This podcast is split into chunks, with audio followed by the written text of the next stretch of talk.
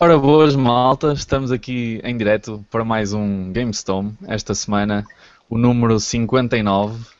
E como podem ver já pela, pela apresentação e pela, pelo início deste podcast, pela primeira vez estou, estou a ser eu o host, uh, por uma razão muito simples. Uh, hoje temos não uma, mas duas baixas na equipa central. Uh, tanto o Vitor, que ainda não conseguiu arranjar uh, espaço e tempo para, para conseguir se juntar a nós. Uh, esperamos que brevemente isso mude. E o Ivan uh, Cordeiro, que hoje, por razões pessoais, não, não se pode juntar a nós e esperamos que esteja, esteja tudo bem da parte dele. No entanto, temos aqui dois suplentes, convidados, não é suplentes, convidados de luxo, nosso habitual uh, Ivan Barroso. Tudo bem, Ivan? Ou será que posso chamar Ivan Barros? Está chumbado.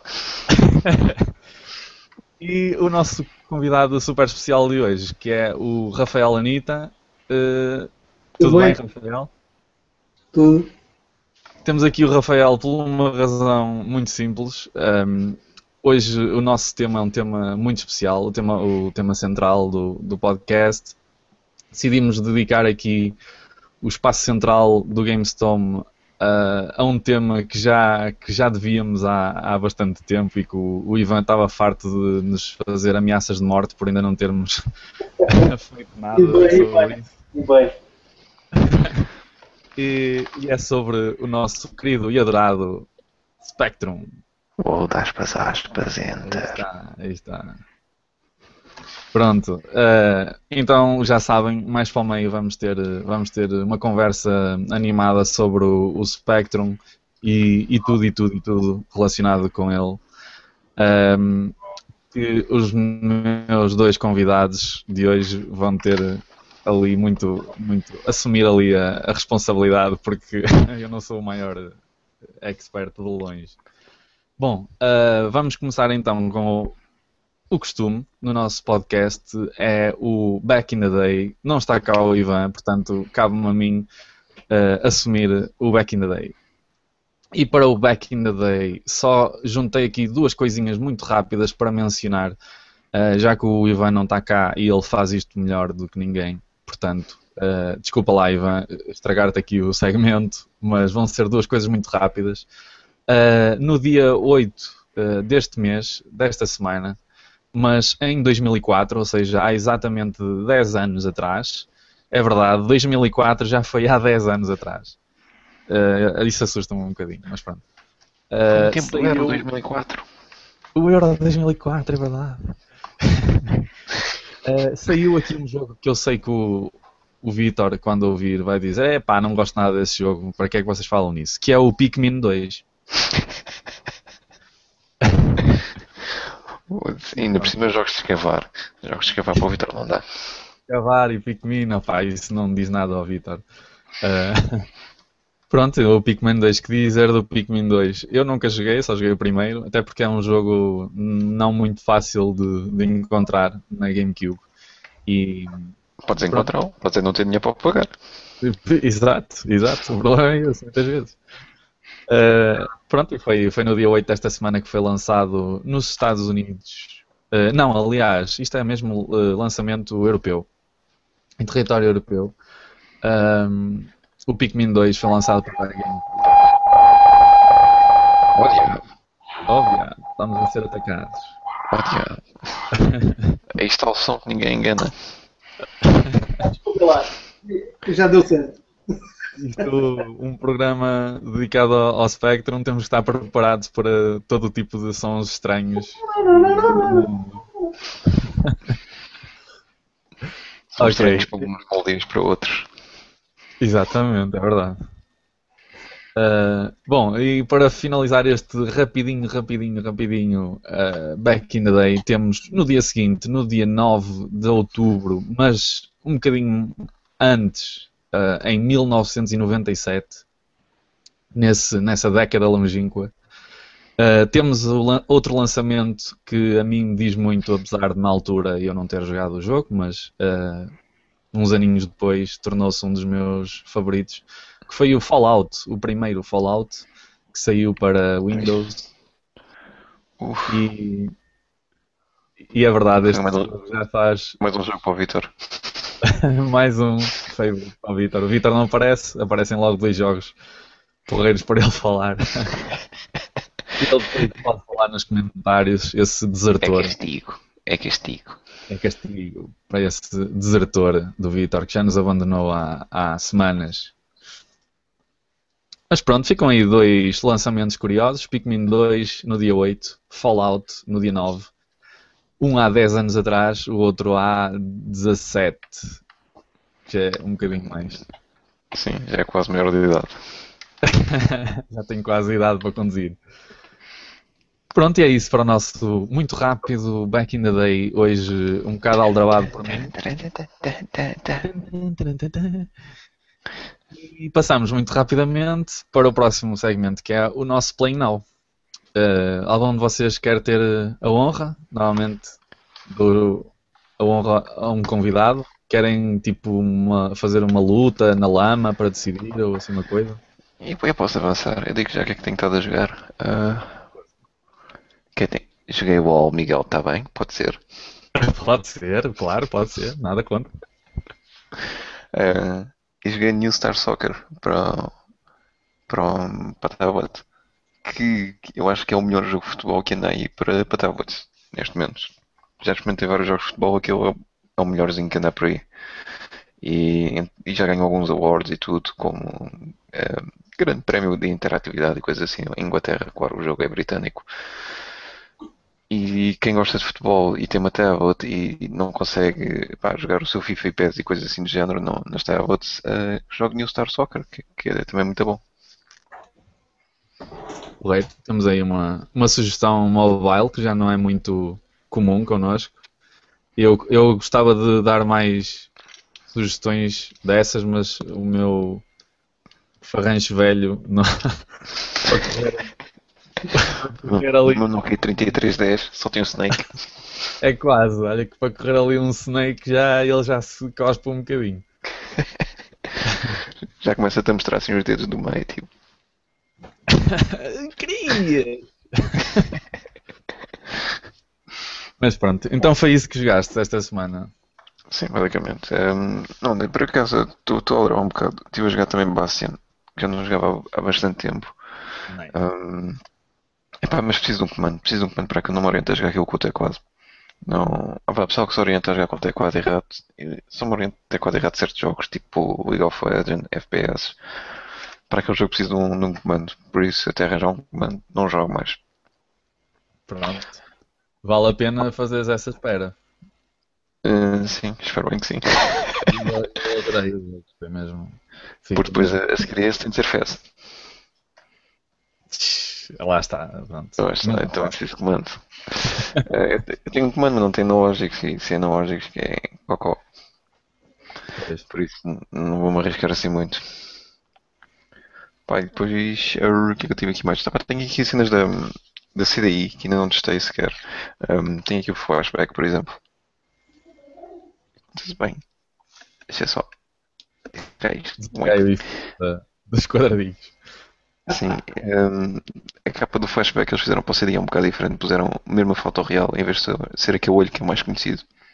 Uhum. Mas o, o jogo é o mesmo, mas está ali cinematic e tudo. Hum, mas eles resolveram fazer assim uma capa diferente para a CD e tudo no CD era diferente, tudo. Hum, pá, depois tinha aqui outros jogos. Isto comprei o- ao, nosso colega, o João Parado. Um, Earth Commando.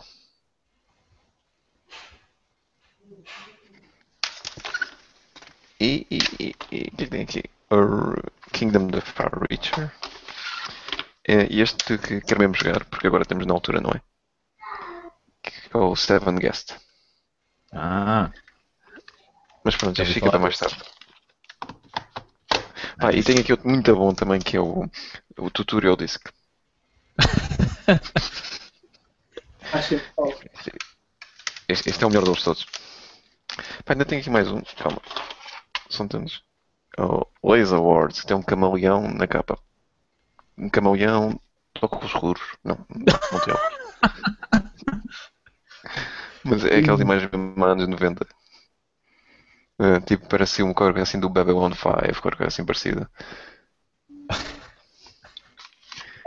Está aqui, tudo à espera de ser jogado. Correiro, não é todos os dias que se vê alguma coisa da CDI. Sim.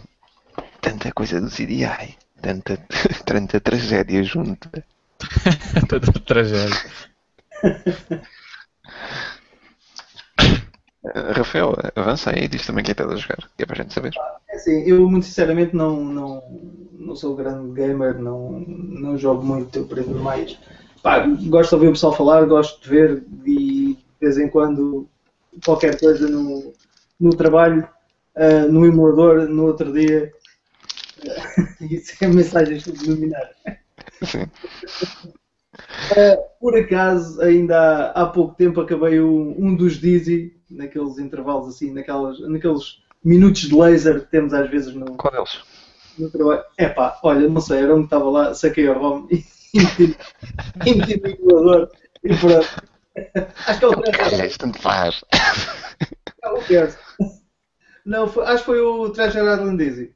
Sim. Esse é o terceiro, não é? Uh, yeah. Pode ser. Pode ser. Pode ser, sim. De resto, não. Ajudo, ajudo o, meu, o meu filhote de vez em quando a passar um nível no Mario na, na, na Super Nintendo que ele não consegue e, e pronto. Eu não sei. Ah, uh, não sei se conta, mas jogo à noite, que é quando antes, antes, antes de me deitar ao, ao Boom Beach no tablet, mas durante o dia nem pego daquilo, também só está instalado no tablet e depois quando chega à noite estou destruído e não sei o que. Basicamente. Jogos depois da destruição. É uma nova categoria, jogos do apocalipse. Sim, eu construo pronto para ser destruído. Um bocado masoquista, não sei. Depois não tenho, não tenho, não tenho dinheiro para, para fazer cenas, para aumentar o meu depósito todo e não sei o que. Pá, pronto. Acho que vai ficar um bocado. Não, tens ali atrás é o quê? Um Brickmania vermelho? Ali atrás. Yeah.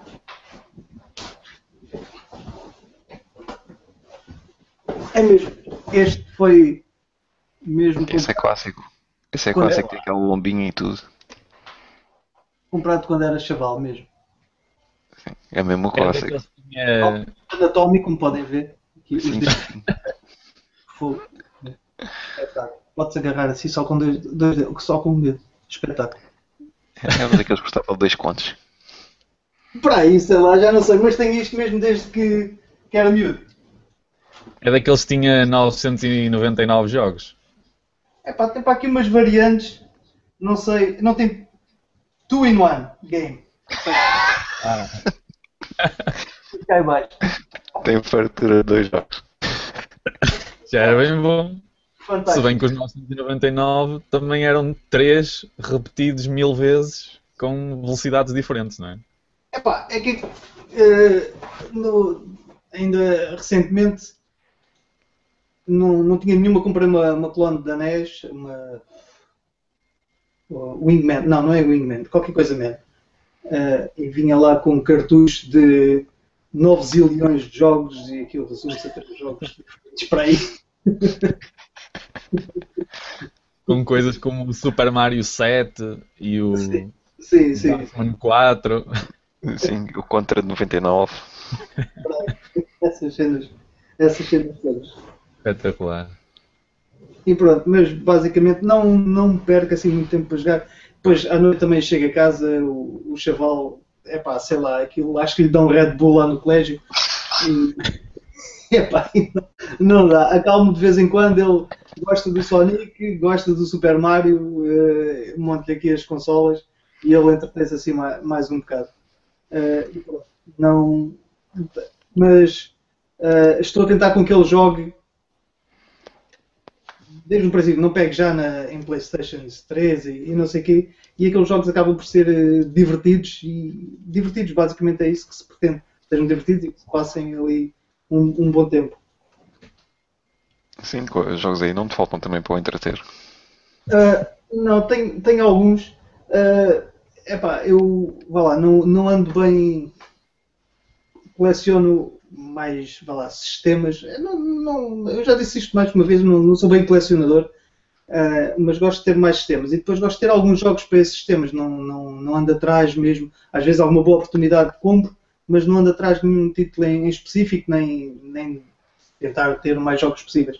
Gosto de ter alguns jogos para, o, para os sistemas, tenho, gosto muito do, do, do R-Type, recentemente adquiri. O R-Type é grande jogo. Para, para a SNES, tenho também para, para a Master System. Ah, tens dois. E tenho aqui para o Paladar Amiga. Gostas mesmo do R-Type?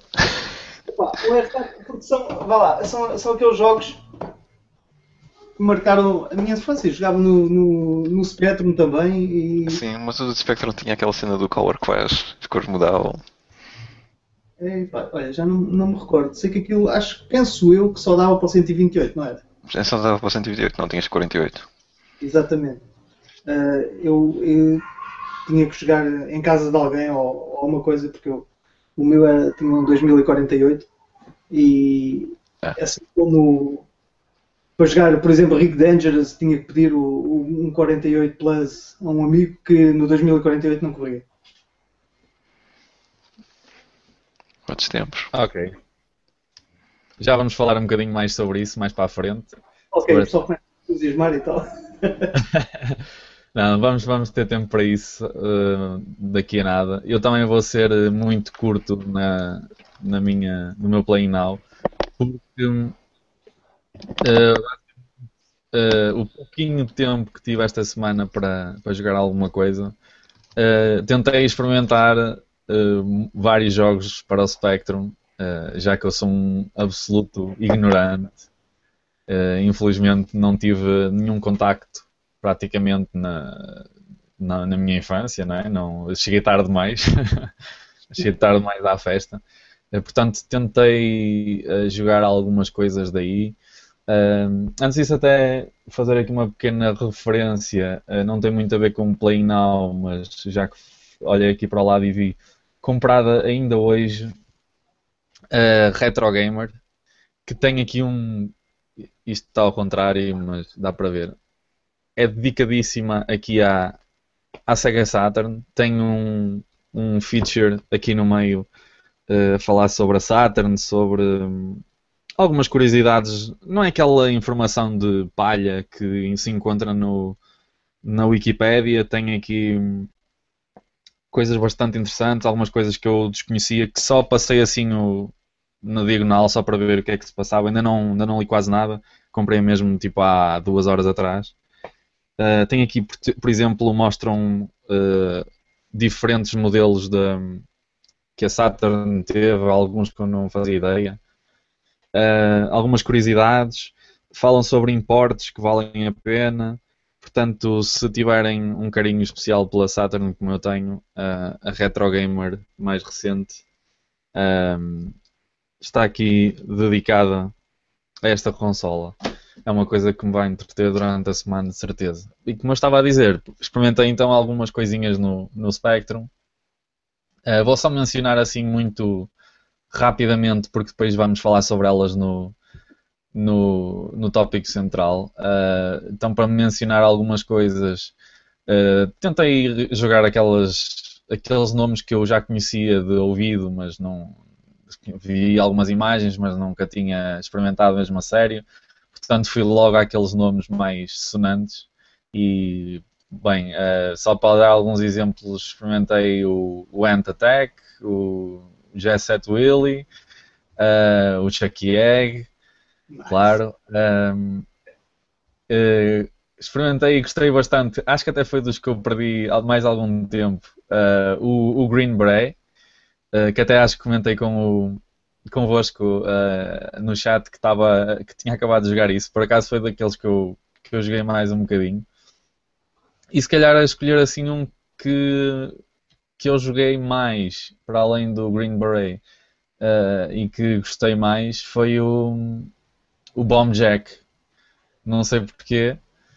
Uh, perdi algum tempo com este, acho que o que me, tipo, o jogo fascinou-me por ser tão simples e como, como é se calhar quase todos com, no, no, no Spectrum que eu experimentei, que parecem bastante simples, uh, com muitas limitações do, do, que o sistema tinha, mas era, são brutais por causa disso, que com as limitações e com a simplicidade conseguem na mesma fazer muita coisa.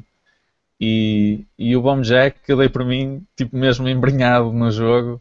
Uh, eu, tipo, muito calmamente, ah, isto é fixe, é, até é fácil a apanhar lá as bombinhas todas e a fugir de um ou dois inimigos e depois às tantas começam tipo um enxame de gajos a aparecer. Eu que, pô, que é isto, meu? Tem calma. e depois descobri lá uma parte do, em que se eu tivesse sempre a carregar no salto ele ficava um bocado a pairar no ar e conseguia tipo, deslizar um bocadinho e, desviar-me um bocadinho dos gajos, é pá, eu dei por mim e já estava tipo avançado. Eu, esta merda, os gajos começam a aparecer do nada e isto é assim. uh, mas curti é, o, o Bomb Jack. Eu curti muito os outros também, claro, mas como eu disse, tive muito pouco tempo, então tentei experimentar várias coisas e acabei por jogar muito pouco os outros. Um, perdi mais tempo com o Green Beret e com o, o Bomb Jack uh, e com o Chucky Egg também. Uh, mais um também com a par do. Exatamente as mesmas circunstâncias que eu falei do Bomb Jack. Tipo, boeda simples, não há nada que saber no jogo, é andar, subir escadas, saltar. Mas é super viciante aquilo, é apanhar os ovinhos e não sei o quê, andar ali de um lado para o outro a fugir às avestruzes. é, é uma coisa tão simples, mas. Gansos! Gansos, é isso, desculpa, desculpa, desculpa. uh, mas pronto, basicamente foi isso. Experimentei alguns uh, e fiquei com estes na, na memória mais e de certeza que vou, vou experimentar mais e, e, e aprofundar estes que eu gostei também. E é isso. Portanto, uh, vou fazer aqui só uma pausazinha, passarmos ao nosso uh, tópico central para ver se há pessoal a ver-nos e a contribuir. Para já só temos aqui a dizer o Zeppelin PT a dizer boas pips, boas Zeppelin PT. Uh, parece que o pessoal hoje está, está demasiado cansado e ainda não se juntou a nós, mas Vamos é por causa da chuva. Hã? É por causa da chuva. É chuva, é isso. Eu acho que está a chover na internet, então o pessoal. Está a fazer o holding ainda. Bem, em todo caso, nós temos de seguir, portanto, passamos já para o nosso tópico central, que, como eu já tinha falado, é totalmente e especialmente dedicado ao nosso querido Spectrum. E portanto, uh, os meus dois convidados uh, estão cá precisamente para. o do Ivan até dá para, para tocar. tocar Ora aí está. Nunca testei. Não há nada como este som a abrir, já sabe. Vem jogo. E pronto, nada, como eu estava a dizer, nada melhor que os meus dois convidados para conduzir esta conversa, já que eu tive muito pouco contacto com o Spectrum, como eu já disse. Um, ehm, posso uh, dar um, um bitite ao outro sobre o que é que eu, o que é que eu acho neste momento, mas uh, vocês vão, vão, ser então os guias aqui da, da nossa conversa. E para começar, para começar um, ehm, vou pedir aqui ao Ivan que nos faça uma pequena uh, introdução, assim, daquelas que ele, que ele gosta de fazer, com boa da história e muito sumo. Rapidamente. Ok, rapidamente. Uh, rapidamente. Uh, um, final dos anos 70, havia um inventor em Inglaterra que chamava-se uh, Quab Sinclair, que era um apaixonado por eletrónica e hum, tinha feito um, um, computador em kit, não, na altura estava, era para fazer, vender os computadores em kit, só vendia essas peças e o computador chamava-se MK14, MK14 neste caso. Um, não teve assim grande sucesso, mas abriu portas para que eu mais tarde começasse a entrar no, no mundo dos microcomputadores com um único objetivo em mente, baixar o custo de produção. O, o primeiro computador que ele desenvolveu foi o ZX80. Um, que era bastante limitado. Era tamanho de uma folha A5. Uh, tinha um teclado de membrana que às vezes a escrever coisas no teclado podia-se desligar o computador. Uh, depois saiu o ZX81, que foi uma melhoria técnica, e depois uh, teria para sair o, o ZX82. Uh, ah, só uma coisa: 80 era ZX80 porque saiu em 1980, ZX81 porque saiu em 1981, e em 1982 eu estava a pensar em lançar outro, que seria o ZX82 mas ele resolveu mudar o nome para Spectrum porque este, pela primeira vez, era a cores. Dei o nome Spectrum. Um, tinha 48k e 16 capas de RAM, eram duas versões que foram postas no mercado à venda, mas a que se tornou mais popular, claro, foi a 48k e que facilitou muito a entrada dos miúdos no, na literacia informática. Isto também beneficiou que, na altura, o governo britânico andava com uma daquelas campanhas, como nós também cá tivemos em Portugal, deves-te lembrar deste, Rafael, que é o computador é o futuro. Quem não tiver um computador vai para o, não vai estar no futuro. Uh, e então os, os pais foram todos correr para as lojas naquele Natal à procura de computadores para comprar para os miúdos uh, o Spectrum era o mais barato. Adivinha o que é que eles compraram? Um, o computador tornou-se portátil logo no, no, ano a seguir havia mais de 300 empresas. Em 1983 havia mais de 300 empresas a fazer software para o Spectrum. Portanto, o Spectrum em menos de um ano tinha para aí 500 jogos. Coisa pouca. Uh, eram bons? Não. alguns eram muito bons, outros eram muito maus. Muito maus eram, havia muita coisa má. Mas a partir daí o Spectrum começou a crescer por popularidade. Depois, no, em 1984, se não me engano, é lançado o, o ZX Spectrum+, que é uma versão melhorada do 48K. Em 85 um, sai o 128K, primeiro como exclusivo um, na Espanha, porque em Espanha havia uma lei que dizia que computadores que uh, tivessem teclado assim, em, mas não com caracteres espanhóis, e que fossem abaixo dos 64 capas de RAM, o Spectrum tinha 48 capas, tinham de pagar uma taxa extra. Então o que eles fizeram na altura foi a Ivestrónica, que era a distribuidora oficial do A, falou com o Quack 5 e fizeram uma versão do, do Spectrum com 128 capas, que era para não ter de pagar a taxa. Aquilo correu tão bem em Espanha que eles exportaram depois o um modelo para, para o resto da Europa. Depois, em mais ou menos no final de 85, o Quai 5R queria lançar outro computador. Eh, já andava a falar há bastante tempo, que era o 5R Coel, já não era Spectrum, já não era nada. Mas aquilo correu muito mal e depois mais um investimento na bicicleta. E ele foi obrigado a vender a licença do Spectrum um, à Amstrad. A Amstrad era um dos competidores deles. Uh, vendeu a licença à Amstrad e a Amstrad relança o ZX Spectrum 128K, mas desta vez nas variantes mais 2, que é este, Uh, e o mais triste é que em vez disto, em vez das cassetes, tem, tem uma drive de disquetes de 3 polegadas. Uh, isto é tudo feito pela Amstrad e uh, para quem conhece a Amstrad são um bocado parecidos com os, com os, com os Amstrad CPC, os Color Computers ou Color Personal Computer. E basicamente a história muito resumida do Spectrum é esta, cá em Portugal o Spectrum teve uma fama enorme, teve, foram feitos na Costa da Caparica, os Timex Computers e os Timex uh, 5Rs, que parecem, parecem vendidos nos Estados Unidos da América, computers para serem vendidos por cá. E até 1992 ainda se vendiam Spectrums cá em Portugal, a tal ponto que recebemos muito estoque vindo de Espanha e de, do UK de Spectrums não tinham vendido para lá e foi mandado muita coisa para cá e muita gente ainda, em 92 ainda comprava Spectrums. Em 92 já havia um Commodore Amiga, Atari ST, então estavam mais que em voga, já estavam, até já estavam era quase a declinar. E, o, e os PCs também estavam muito em forte, mas o Spectrum ainda vendia bem.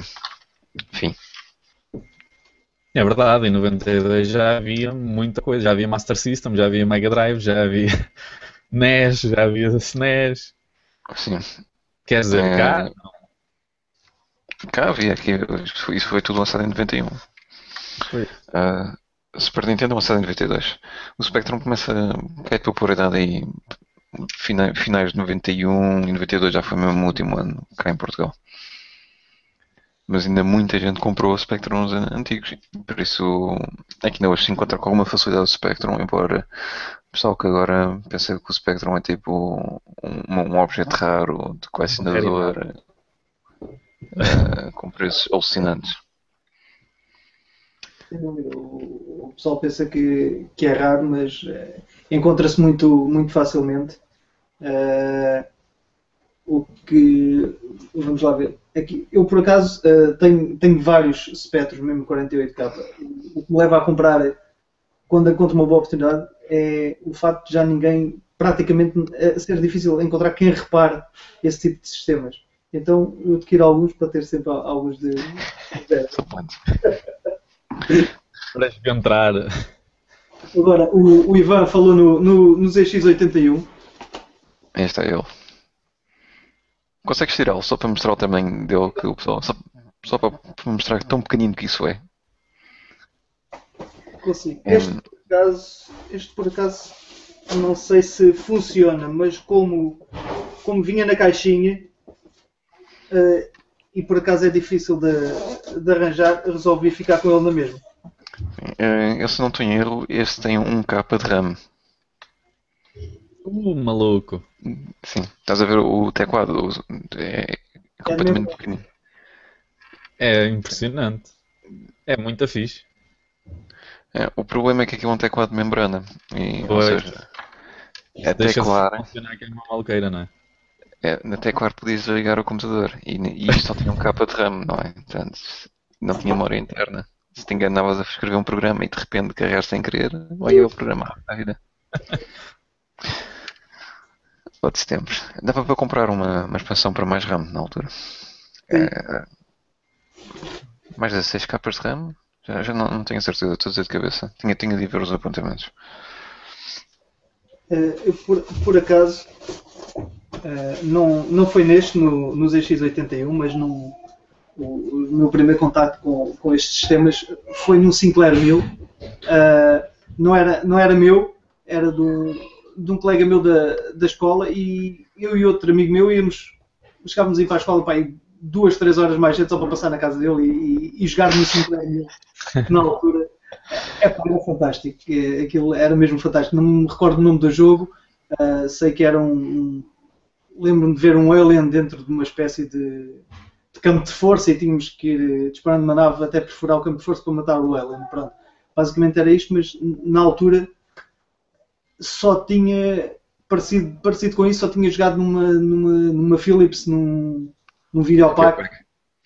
Uh, no Philips Video, Videopack, um, uns, anos, uns dois anos antes, ou, ou, qualquer coisa, na altura ainda da, da escola preparatória, em que baldava mais aulas para ir para casa também de, um, de um colega meu. que tinha, tinha isso que o pai tinha trazido, não, não sei de onde. Uh, e lembro-me de jogar a, era parecido com, com o Ainun, era um cowboy de um de cada lado, já não Ainun ou. Esse era, era o Gunfight. Ou Gunfight ou qualquer coisa, pronto, do, do videopack. E depois foi com, com esta tecnologia foi, foi com o Sinclair 1000, que é em tudo semelhante aqui ao, ao é. DX81. E pronto. É isso, é isso. É, só para dizer, é, eu realmente disse bem, tem só um capa de RAM e tem 16 capas de ROM. Uh, e só para saberem, a grelha de pixels uh, é 24 por 32. Esses todos? 24 por 32, nem um telemóvel. Nem... Acho que o 3310 tinha mais. É, pá, 24 por 32. É mesmo pequenino. ok. Não, nós estamos a falar de uma altura em que nunca se tinha visto nada assim, não é? 40 teclas. Nem sequer tinha teclas de espaço na altura. Não tem, não tem, não tem mesmo. Não. Deve ter uma instrução qualquer. Não, a tecla de espaços apareceu. Não tinham, tinham o, o Space, uh, mas apareceu depois com, com, com o 2048 e, e, depois com o 48 apareceu O que é engraçado também falar desta altura é falar que, por exemplo, os jogos, uh, nesta altura também eram todos piratas. As únicas coisas oficiais eram mesmo os computadores. Porque o, os jogos eram completamente pirataria. Mas isso é um... parte da magia daquilo era espetacular que estava legitimado. Era como, como li no, no, nos comments teus no, no outro dia, um gajo uh, lembro-me, eu ia ali à Almada ou não sei se era o, o MB ou o que é que era, chegava lá, tá, tinha uma, uma loja, olha, quero este e este, este. pronto, está bem, vem daqui meia hora, já tens isso gravado. Epá, pronto, na boa, era no todo. Era... E um gajo para escrever com caneta, tipo, este é o jogo não sei o quê, e depois estás a ver miúdos com, com 10 anos até a escreverem nomes em inglês. É... Ia fazer os desenhos, não? Sim, sim. E havia, havia, havia lojas, por exemplo, punham o nome da loja com um espaço e depois escreviam escantilhão, o que é que estava lá dentro. completamente arcaico. Assim. Eu, nem esquece, eu nunca me lembro de ter visto um jogo oficial de Spectrum, excepto aqueles que vinham nos pacotes promocionais. É pá, eu acho que vi um, um original com, com um colega meu comprou uma vez, mas acho que foi o único. Na altura era, completamente. E depois eu, gostei, da moralidade de quem vendia aqueles jogos piratas, depois de dizer tipo, ah, está aqui copiado, mas agora não vais dar aos teus amigos, vais ter para virem cá comprar a coffee. é que é uma moralidade.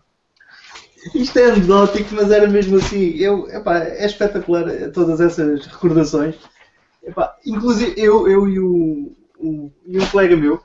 Uh, chegámos a fazer, chegámos a vender jogos, mas nós, nós fizemos o update a isso. É, vendíamos os jogos uh, e fotocopiávamos as instruções ou os mapas do, da capital, do jornal da capital, sim, não. Sim. Uh, e vendíamos junto com o jogo. Todo mundo gosta. É, nunca ninguém comprou quase nada, pronto, ok. Mas tinha aquilo, fazíamos, copiávamos com, com o Omnicopy na altura, que era o programa para, para copiar. Aquilo ficava, que eu tinha um, um, aquele gravador da, da Timex. Sim, sim. Digital, o que é que era. Epá, aquilo era impecável para ler e para copiar jogos, aquilo ficava fabuloso. Em cassetes de 12 minutos, ou o que é que era, 6 de cada lado. Pá, fantástico. É pá, temos de falar aqui do ritual, de como é que era meter um jogo. É, Exato, porque... isso ia ser logo a minha primeira pergunta, que era. A primeira pergunta não, eu vos sugeri que falassem um bocadinho sobre esse, uh, essa, parte, essa parte do Spectrum que ficou tão icónica quase como a própria consola, não é? Que era todo, todo o ritual, como o Ivan disse, todo aquele. aquele Pá, conseguem ver alguma coisa? Dá para ver só três pontos. É o brilho de, da imagem. Então vá, parece que vamos ter aqui uma demonstração. Agora estou a voar.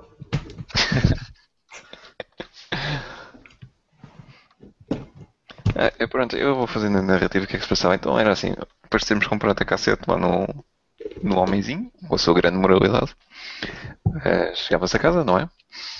Uh, uh, chegava-se a casa, esse este som assim, Uh, metia-se a cassete, ligava-se o computador. Os computadores não tinham on e off na altura, era só ligar a corrente. Eu ia aqui ligava. Uh... é a cassete do. a famosa cassete do chinês, ligada sim. aqui ao, ao, telemóvel com os fecheiros em, em UAV, porque estive a, a testar com cassetes ainda há pouco epá, e, nenhuma, e nenhuma entrou. Uh, o curioso é que na altura, não sei se conseguem ver, tem aqui um, este orifício. Exato, é, exato uma chave de fendas minúscula em que com, conseguimos afinar a cabeça de leitura do, do gravador e, e, havia jogos que nós tínhamos que afinar a cabeça do gravador porque do leitor porque só entrava com uma certa afinação e, e nós já é estranho, mas já sabíamos aquilo de cor, as quantas meias voltas tínhamos de dar para a esquerda ou para a direita para, para os jogos entrar, é fantástico. Não cabe na cabeça de ninguém, mas era assim. É uma chave de vendas pequena. E isto é, é o sistema que eu, que eu tenho atualmente. Ora bem, é isto. Agora, este.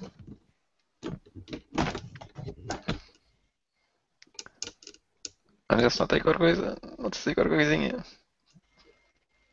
Está melhor, não está? É, ligeiramente, percebe-se alguma coisinha assim, muita, muita farusca. Isto é, isto é o menu do, do, do mais 2, mas eu vou, vou pôr no modo 48. Quando se ligava um 48K era aquilo que aparecia, cá em baixo aparecia Timex em vez de. Não dá, este aparece já, já é da Amstrad, copyright 1982, então o famoso load aspas aspas, load aspas aspas, que era aqui os comandos que se davam, um enter e depois premia-se o play no, no, no, no gravador. No gravador. E aí está.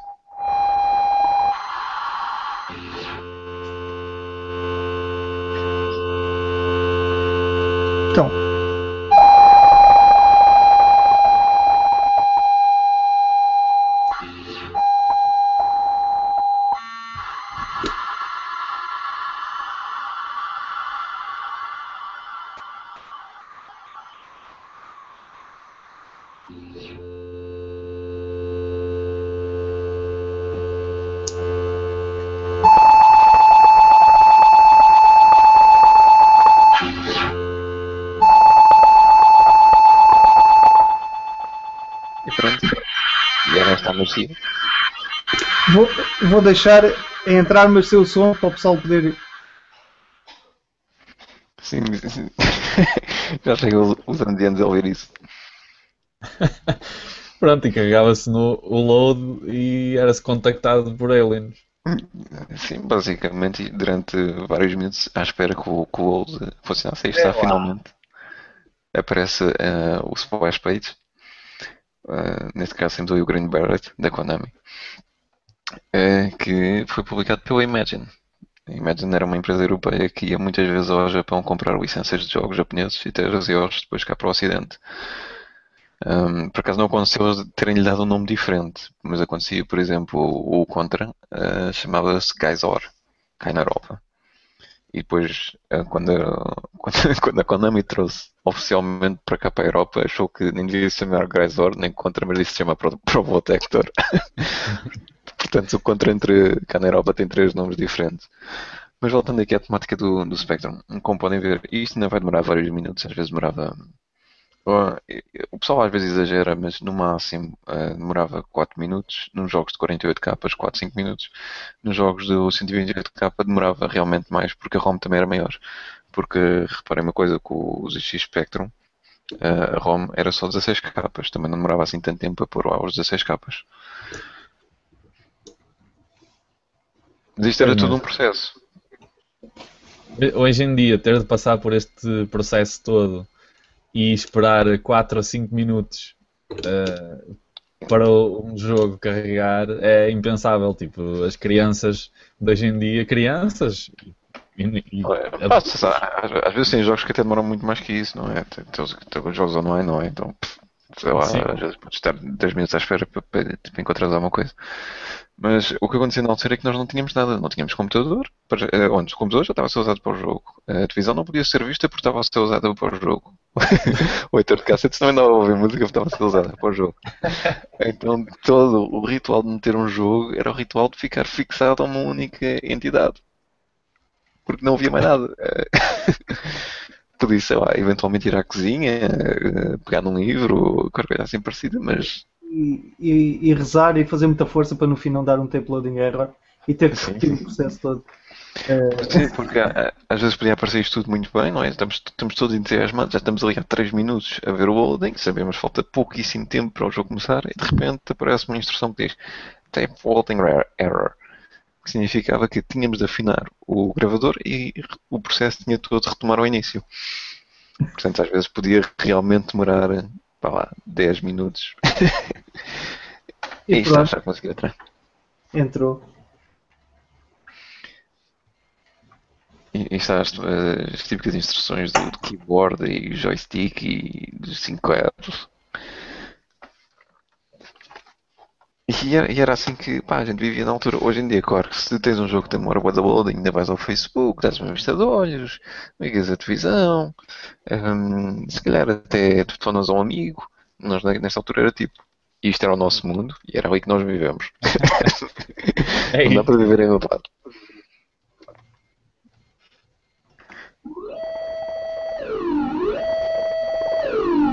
Epá, eu não é incomparável.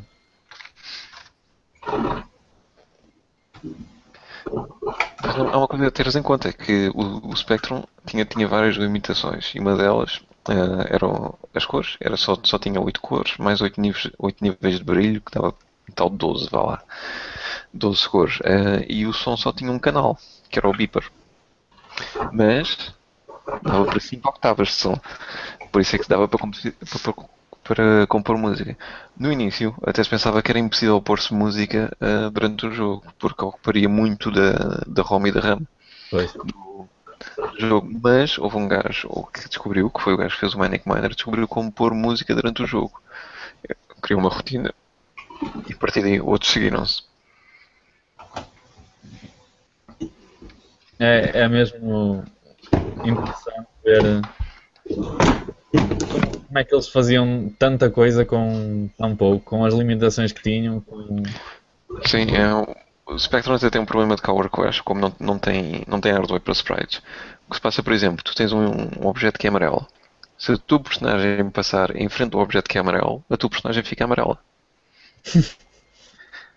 porque não, não, não distinguia, um, porque as barras de cor eram feitas por linhas e não, e não por unidades. Então o que se passava era sempre tu, por exemplo, davas um salto, não é? Uh, o salto ficava no, no ar. Se, o, se houvesse céu atrás que fosse azul, o teu personagem ficava azul. Uh, portanto, tinha assim uma série de, de coisas que eram, eram, eram fascinantes na altura, ninguém notava, mas hoje em dia parece quase ridículo. mas com tanta limitação, porque isto não foi planeado para ser uma máquina de jogos, isto era uma, para ser um computador pessoal, não é? era para ser para processar texto e pouco mais.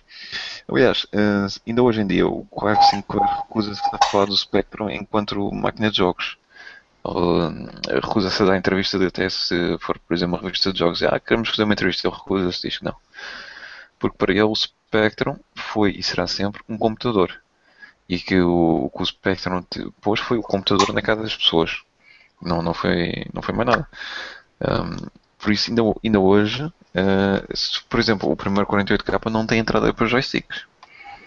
E só o, o 128K é que já começou a ter entradas para joysticks, coisas que não tinha. E tinha um botão muito importante que era o botão de reset.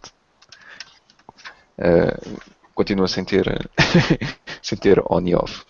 É verdade. É, isso é curioso esse fato porque quando, quando saiu o 2048 já trazia uma entrada para joystick embutida Sim. e um botão de on e off no, no próprio, no microcomputador. Eu vou, vou ali buscar o vídeo depois para, para mostrar. Sim, isso foi, foi um passo revolucionário. Foi até uma das coisas que distinguiu o 2048 do 48K e foi uma das coisas que muitas pessoas jovens né, na altura até gostavam mais do 2048 eu tinha essas funções todas e já trazer a, a cena para os joysticks é, havia sempre a desculpa de vamos comprar o computador que é para ajudar na escola. Mas, foi o computador para ajudar na escola não tinha as portas de joystick. E além disso o 2048 como era feito em Portugal eh, era mais barato que o Spectrum normal. E tinha, várias vantagens não é? Portanto, foi, foi uma altura em que Portugal estava no, estava, estava no topo da tecnologia também, estava, estava lá em cima. Ao, ao contrário de hoje, que hoje nem jogos. Pronto, os jogos estão a tentar crescer é. agora. Nós eh, hoje em dia temos o Magalhães, pá. Uh, sim.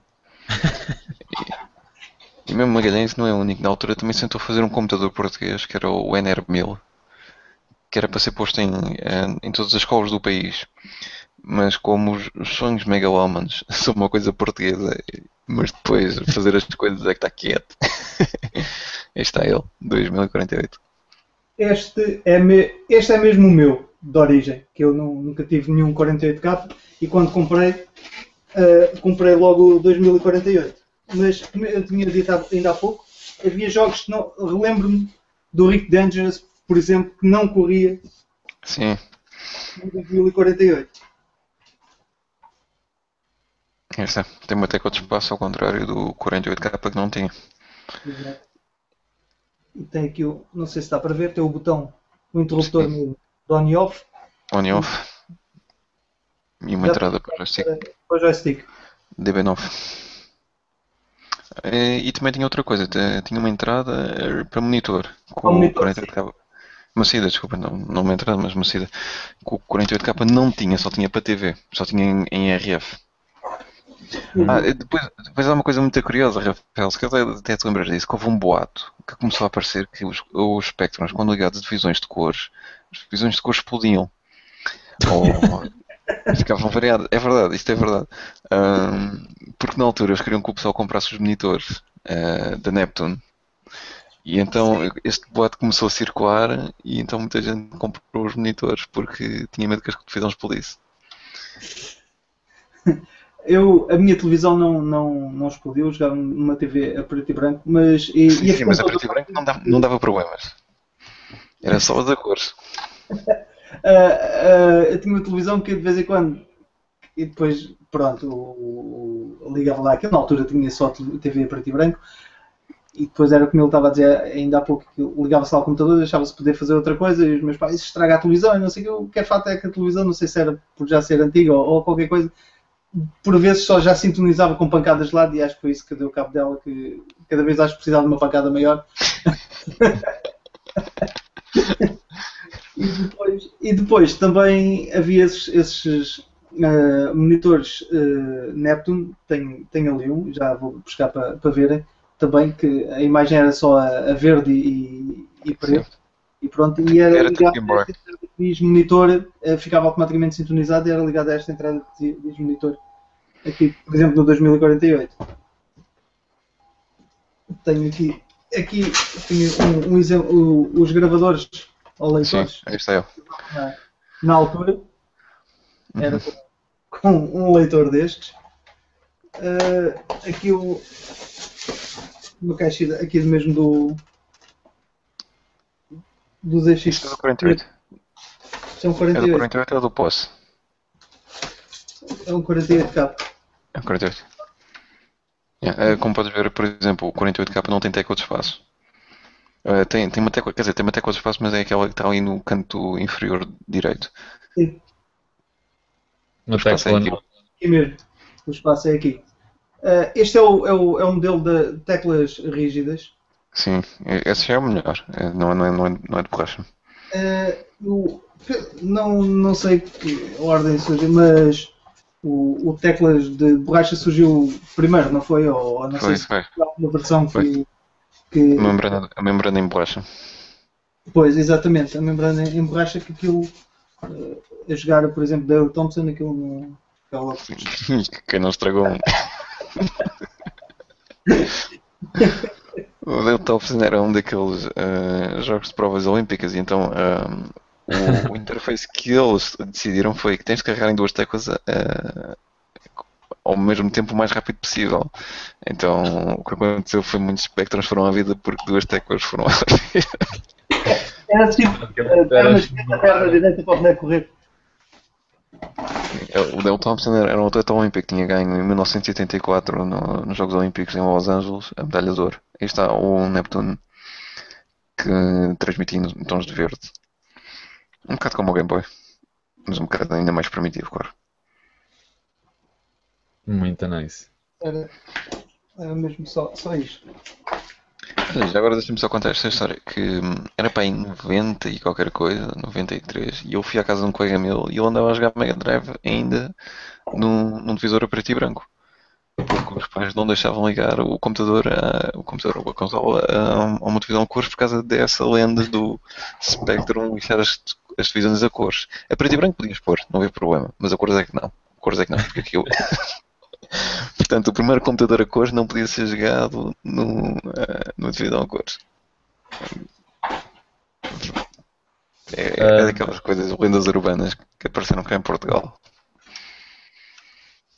Eu tinha aqui uma, uma coisa para vos perguntar, que era de coisas assim mais específicas. Vocês esbarraram um bocadinho no tema e foi por isso que eu me lembrei de, de puxar a atenção para isso.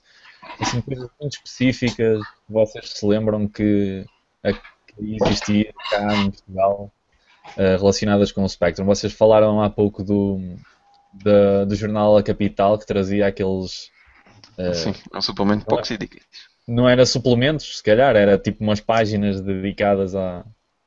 Era, era, era mesmo suplemento, era mesmo suplemento. Era? Era. Também sei que há alguns livros de tipo educacionais, não é? A ensinar a, a mexer com o, o Spectrum, a ensinar a programar. Cá está um exemplo. Epá, isto era à sexta-feira, era mesmo o, o, o, suplemento de videojogos. Epá, isto trazia uh, reviews a jogos, uh, trazia instruções, trazia mapas desenhados pelo pessoal, o pessoal mandava para lá, ou copiados de, muitas vezes de revistas estrangeiras e o pessoal mandava e, epá, e era sempre uma ansiedade que se insiste para um gajo meter o POC, saber o POC de vidas infinitas para o Greenbird, foi coisa que eu nunca achei. Epá, e, e marcou um bocado disso, ainda hoje fiquei com tica assim, por causa dessa cena e graças. uh, epá, POCs, uh, os POCs não, não, não são mais, mais do que, do que cheats, uh, mas quando, naquele processo do, do jogo entrar, dá, em vez de fazermos o load aspas aspas, fazíamos merge aspas aspas. E o jogo parava ali no momento parava e nós podíamos uh, dar, meter um, um penso que era um endereço na, na memória, uma instrução, e, e, depois fazer o contínuo, o jogo continuava a carregar uh, e por causa de, desse, desse pouco que introduzimos, o jogo iniciava com vidas infinitas ou sei lá, com, com outra. Mais, mais, mais usual era vidas infinitas. Era o que era preciso na altura, era vidas. isto, isto também é uma altura em que os jogos eram mesmo, mesmo lixados de jogar. Era, era raro aquele gajo que dissesse eu acabei o jogo. Uh, em menos de, sei lá, uma semana, dois, duas semanas. Só se o jogo fosse mesmo muito fraquinho. Mas uh, os jogos eram para ser feitos para serem jogados durante meses, Aqui está Ei, só um mapa. Que cena. Into the Eagle's Nest. Yeah. Sabuter 2.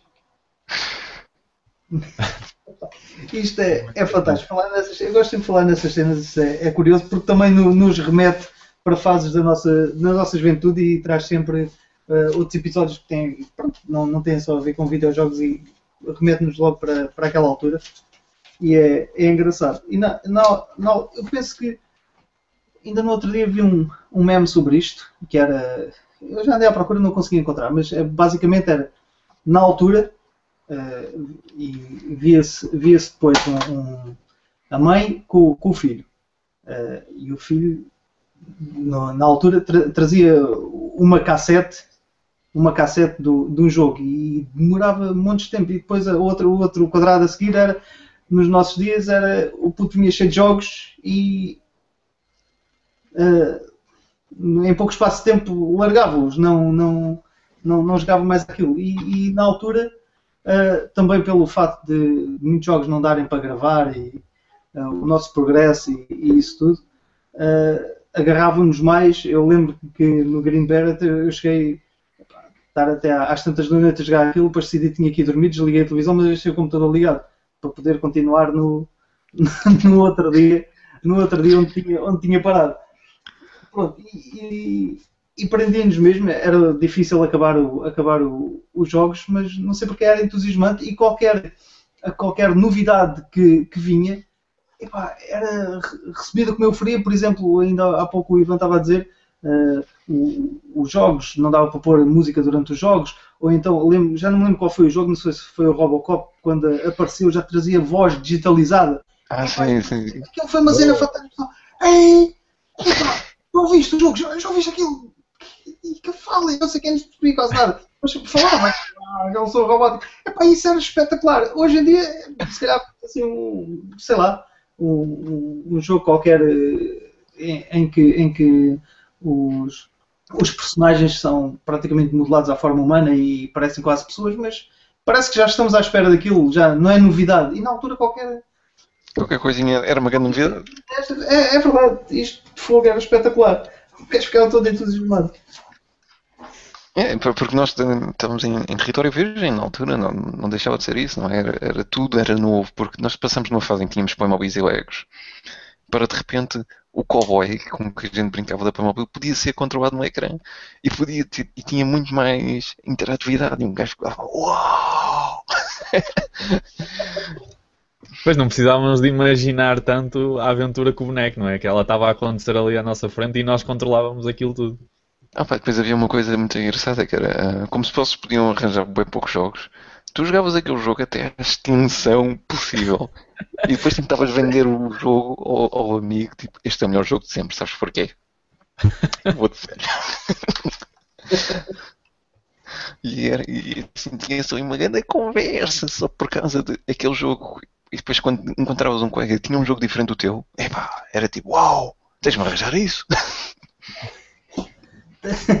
e era, ainda, ainda me lembro que ela era fantástica. Epá, vamos ali a. Eu tinha um amigo chamado Paulo, uh, juntavam com outro amigo meu. Epá, vamos buscar. Epá, eu não sei como, mas ele, ele tinha sempre epá, montanhas de jogos novos e não sei o. Tinha, sei lá, uma biblioteca. É uma coisa fascinante. Então íamos à casa dele, vamos buscar ali uns jogos ao Paulo. Levávamos uma cassete de 90 minutos, gravávamos lá os jogos de gravador para gravador e aquilo, uma cassete de 90 minutos dá vamos para 7.897 jogos, pronto. Basicamente era isso. Só tínhamos que nos preocupar em, em colocar na, na capa da, da, da cassete as rotações em que entrava cada jogo para não nos perdermos. Pronto. E era assim, com a cassete trazíamos uma biblioteca inteira de novidades, uma coisa fantástica. É, hoje parece tão arcaico, não é? é? O que o pessoal passava na altura. Ou então encontrávamos todos em casa de um gajo, vamos todos jogar LA Foot. E aquilo dava sempre pancada. Era sempre, é, era quase certeza que ia dar pancada. um gajo tipo ficava assim, boeda contente a olhar para aquilo, tipo, os quadrados do LA Foot a aparecer tipo, ia vai aparecer um jogo do, do Benfica. E depois era o Salgueiros. Porque o quadrado aparecia primeiro do que o nome do uh, do, do clube, como as coisas eram tão lentas na altura. Epá, uh, Nós fazíamos era campeonatos de match day, Epá, mas aquilo que em casa do, do outro amigo meu reunimos lá, Epá, sei lá quantos gajos lá a jogar match day, janelas abertas, com uma euforia do caraças, gol e não sei o que, o pessoal passava na rua, mas quem é que está a jogar? O que é, o que, é que se passa? Ouvi-se lá fora e o pessoal estava ali a vibrar ali com.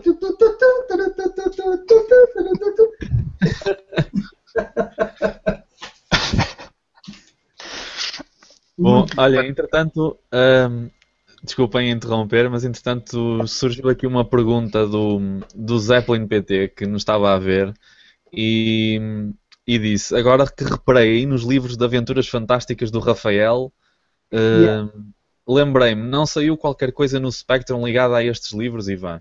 Sim. Sim, o seu. É pá, o Spectrum tinha tudo, meu. Tudo o que tu pudesse imaginar, o Spectrum tinha. Uh... Até filmes muito a mal foram feitos. Um, filmes nunca, nunca chegaram a ouvir. Havia jogos de nomes tão, tão estranhos como uh, The Attack of the Mutant Camels. Ou, ou cenas da Lama Soft, que era, todos os jogos da Lama Soft tinham de ter animais. Todos. e estás a imaginar um jogo daqueles do Ian, Ian Livingstone das Aventuras Fantásticas no Spectrum que era, era arcade, não é? Tipo, uh, a tirar um dado, quando, qual o número que se um gajo lá escrevia.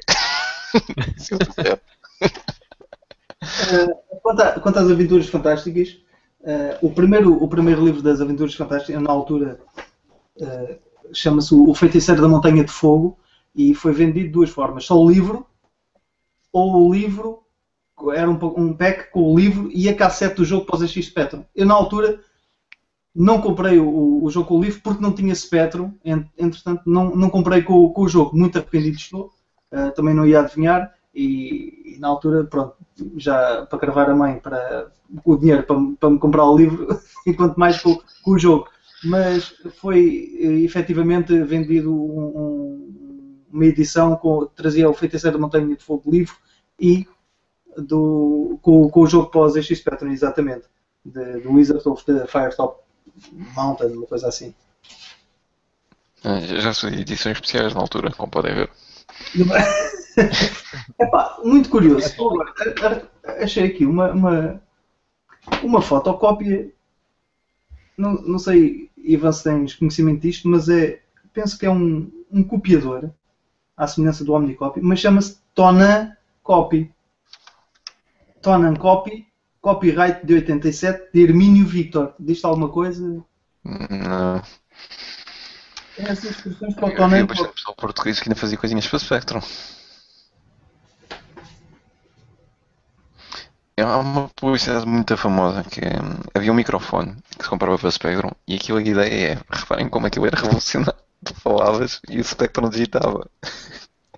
E foi Oh. tipo, ah, como uma ferramenta para escritores, coisas assim parecidas, estás a ver? Mas é, acho que aquilo funcionava terrivelmente mal, não é? Claro. Mas aquilo quando chegou a Portugal, ah, a publicidade original é inglesa, não é?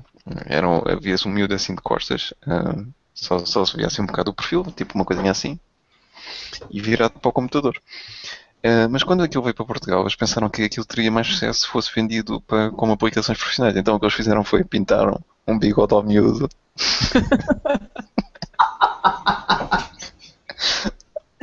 Vai, manteram o resto da publicidade. Eu depois meto lá no. I Love Retro Gaming, eu acho que ainda tenho aqui no disco. Tão fácil, pronto. Pronto, já não era um miúdo, meu, era, era um senhor, tinha bigode. Mas aquele bigode tipicamente português farfalhudo, mas só bigode. Ficou mais barato do que contratar uma, um, um adulto com bigode. Foi só É. fazer um bigode ao miúdo, pronto, está feito. É para, agora é para adultos. Epá, eh, realmente, na altura, agora aqui olhar para, para, para os jornais, na altura, pronto, não, não havia literatura. Lembro-me, epá, eu julgava que tinha lá em casa do meu pai ainda, eh, mas ele deve ter achado que aquilo estava a ocupar espaço e de certeza que mandou fora, mas era uma, a Micromania. A Micromania, que era uma revista espanhola com eh, depois até um formato assim maior que o, que o normal, e era onde eu ia buscar Aquilo era, também. aquilo era um tabloide. Como? Aquilo era um tabloide, era o tamanho da, bola, quase aqui o microfone. Era, era uma revista eh, muito, muito grande, era para aí. Uma coisa assim, Sim, aberta. e só uma página. Eh, sim, só uma página.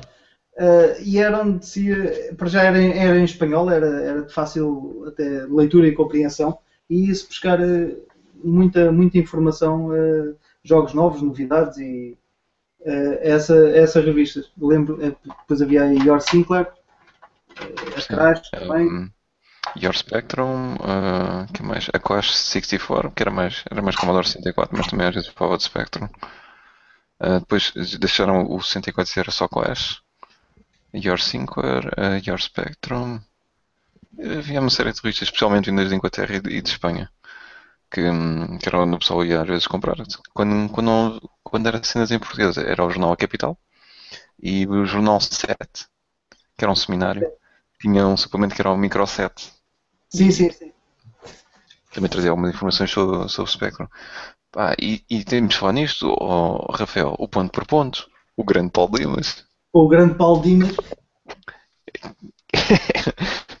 Tu encontras o Paulo Dimas, meu. um encontro imediato com, com o Paulo Dimas que eu tive na, na FIL.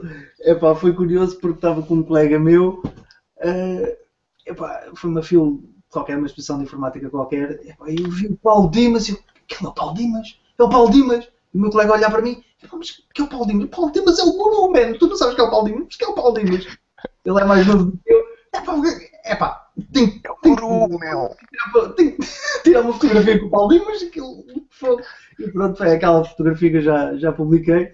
E epá, era fantástico porque era o, o programa o Ponto por Ponto, que era uma espécie de talk show com, com o Raul Durão, não era? Sim, Era um diário informativo, era todos os dias. exatamente. E aquilo Mas o Paulo Dimas era- só ia uma vez por semana. Sim, eu, o, e os- a rubrica aos jogos de computador, acho que era assim que se chamava, eh, era só uma vez por semana, não sei já a que dias era, mas estávamos sempre ansiosos para ouvir as críticas do, do Paulo Dimas Terça-feira. os Marvel, aos pelinhos na, na cadeira, a dizer um jogo com uns gráficos fantásticos, uns gráficos fantásticos, eh, para comprar amiga, Spectrum, pronto, vários sistemas que ele comentava tão efusivamente. Sim, para aqueles mais novos, isto era o equivalente do tempo dos jogos nos anos 80. Exatamente. Só que, em vez de ser um programa inteiro, era só 10 minutos. Aparecia este senhor que sentava numa cadeira, uh, com um pullover. aquelas vestimentas mesmo anos 80, um pullover, sentava-se ali e, e, e, e, claro, na altura a televisão era muito mais discreta, só havia um canal, então eles sabiam que a gente ia atirar qualquer coisa que eles metessem por lá. Então ele falava muito discretamente sobre ah, eu este jogo, agora para o Spectrum, depois mostrava umas imagens e ficava uau! Eram os 10 minutos mais importantes toda a semana. E é. Paulo Dimas é recordado como o grande guru, um, porque se calhar foi mesmo o primeiro nerd uh, português, ou seria em português, Totó, o, o primeiro Totó. por várias pessoas. Era engraçado era engraçado encontrá-lo e convidá-lo aqui para um, para um, para um GameStone uh, sobre, sobre também esta, esta, esta temática. Eu, acho que ainda continua no mercado de tecnologia, mas já não faz jogos. Ou nem nunca fez jogos. Na altura ele deu-me um cartão, estava, era CEO da, da Wheezy e depois teve-me a explicar que estava a trabalhar numa, numa aplicação uh, para, um, para, para, os, para, os, telefones que, que permitia tipo, quase rede social pronto, e saber onde é que os outros estavam e tal. Pronto. Basicamente era, era isso, o Easy. O Easy. É, o Paulo Lima era o nosso grupo. E, e, havia ainda outro programa, não, uh, epá, com aquele jornalista de Big Dean, não me recordo, que tinha um concurso em que o pessoal ia lá jogar uh, Dead Chase, acho eu, uh, Blue Glue. Isso não seria um zig-zag? O zig-zag, sim, exatamente. Era isso. O, Epá, agora não me lembro o nome do, do jornalista. E, e ofereciam um Spectrum ao, ao, vencedor. Acho que tinha que jogar. Acho que era Glue Glue, uh, Shaggy Egg e. Dead Chase. Acho, acho que era Dead Chase ou, ou qualquer coisa. um, um Spectrum. O pessoal jogava ali em, em direto. Fantástico. Sempre quis lá e nunca fui.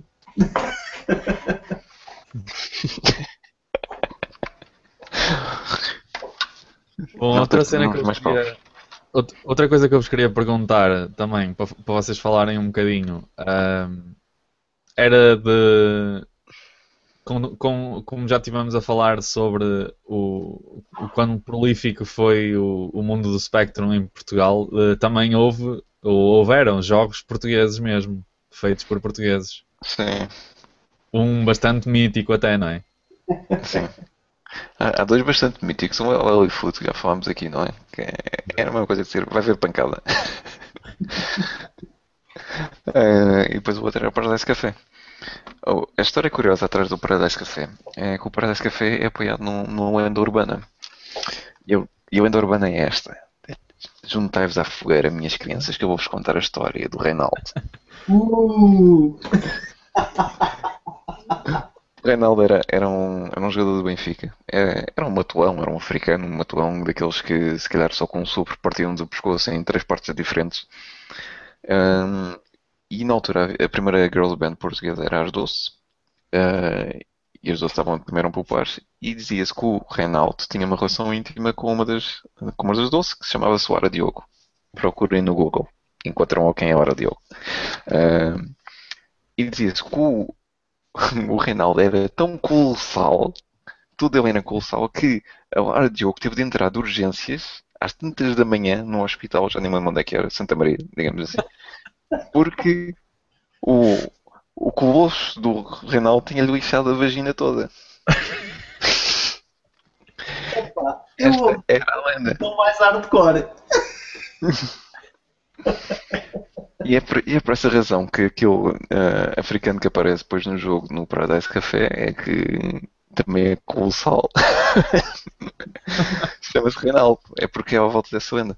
Porque no mesmo ano, e quase na mesma altura, saiu outro jogo feito em Portugal que se chama Sex Crime. E não é tão popular como o Paradise Café. Por causa dessa cena do Reinaldo. Porque o pessoal começou a dizer: Yeah, há um jogo português e está lá o Reinaldo, meu. O Reinaldo. O Reinaldo aparecia quando o nosso personagem ia às meninas e não tinha dinheiro para pagar. E ela chamava que usava e abusava de nós sem nossa permissão, pronto. Mas eh, se fosses apanhado pelo polícia sem documentos, também ias para a prisão. ah, exatamente. É, essa é aquela que o pessoal fala assim tanto. E depois sentavas no banquinho da prisão, pronto, a esfregar o pessegueiro porque não tinha nada para fazer. jogo genial. É, vai, era um jogo genial. Porque, se fores a pensar, o jogo até está bem construído, porque tens várias opções. Ah, tens a polícia, tens a velhinha. A velhinha, a velhinha, a velhinha caralho. E o, e o ladrão, e depois ainda vais, entras dentro dos cafés, e dentro do café podes comprar droga, um, e podes vender droga também, e depois tens as, as meninas, Portanto, são várias opções dentro do mesmo jogo. Todo mundo de opções. Sim. É para a velhinha, coitada, não, é, dava para saltar a velhinha, ou então, pronto, ou, Lá vai disto. Ou pior, não é? Igual coitado da velha que tinha de encher. No, no fim dava gorjeta à velhota.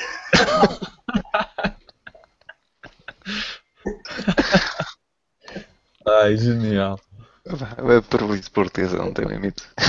Logo, a primeira coisa que o português pensou é logo, vamos meter aqui futebol ou então sexo, pronto. Mas também lembro de na altura, na altura tínhamos acabado o PREC. Foi o processo revolucionário em curso e estava, estava naquela euforia toda pós 25 de Abril, que pode fazer o que quiséssemos, havia muito mais liberdade, já se pode beber Coca-Cola, uh, já se pode ter isqueiros sem ter licença, já se pode dar a mão à namorada em público, que era uma coisa impensável. Uh, era proibido antigamente, não se podia dar a mão à namorada, tipo, ias, ias para a prisão por atentado ao pudor. Uh, quando mais beijinhos, beijinhos, então estavas lixado. um, Opa, e depois, claro, com essa euforia toda, também há muita euforia no rock and roll. Nessa altura, em Portugal, dá-se o boom do rock and roll, há muita coisa que surgiu assim. A televisão também começou a ser muito mais interativa, uh, havia muito mais liberdade. A, a, primeira Girls Band, como eu disse há bocado, surge nessa altura por uma boa razão, porque houve muita euforia criativa nessa altura em Portugal. Foi assim um período muito, muito eufórico que claro que um dia teve de cair, não é? Porque aquilo era só frio. E de que maneira no, nos videojogos então com o Paradise Café? Grande marco. Acho que ainda permanece desconhecido o autor. Ninguém sabe quem é o autor. E, opa, por, um lado, por um lado, o pessoal diz, compreende-se porque é que o autor não disse, é, foi eu que fiz o Paradise Café. Mas eu se calhar até se compreendia. Agora era idolatrada. Que, faça-se constar Oh, homem. Eu estou à espera que alguém faça um reboot em HD do Paradise Café. Vamos levar isso para o Kickstarter já, por favor. Tanta coisa Max, sai reboots em HD e mano, sei quê. Por favor, tragam o Paradise Café. Paradise Café HD. Quanto à história do Reinaldo, uh, só uma curiosidade. Realmente o, o que ouviu na altura foi foi esse boato. Uh, e eu, eu tenho aqui adicionado no Facebook um, um ator de um ator um, de stand-up. Pronto, e fiz um comment qualquer que, com, com a cena do, do mito do Reinaldo e uma das doces, e ele depois disse-me que numa conversa com o Herman José, uh, que foi o Herman José a lançar esse boato todo na altura, porque uh, aquela das doces era tipo a mais santinha e o Herman José resolveu lançar esse, esse boato e ah. pegou e, e, tomou as proporções que não sei se significa isto, mas é uma pequena uma curiosidade que me foi dito no, no outro dia. Okay. Claro. O personagem é que não, que não podia ser senão o Herman José para lançar um boato desses. História do Reinaldo. Portanto, meus amigos, os anos 80 em Portugal era muito cheio de parvoíce. Mas parvoíce saudável. Bom, e para avançarmos então mais um bocadinho no nosso tema, uh, pergunto-vos a questão mais, mais básica. Digam assim então alguns daqueles títulos que vos marcaram mais, assim, os jogos mais. Para além do Paradise Café, já sabemos. Uh... O Spectrum tem, tem muitas coisas giras. Ah, está ali um livro que eu conheço. Eu vou dizer que o, que o Rafael gosta do R-Type. Vou arriscar e dizer isso. É lá! Olha este livro! É quase a mesma coisa, é parecido. O R-Type entrou agora. É pá, assim, em termos de jogos, o Spectrum também tem muitos brawlers. Eh, tem, um, por exemplo, o Target Renegade. Quem gosta de Street, Streets of Rage tem de jogar o Target Renegade. Um, e, e, continuando com os jogos bizarros, o Target Renegade, a terceira parte, é, passa-se uh, durante as várias eras uh, da história.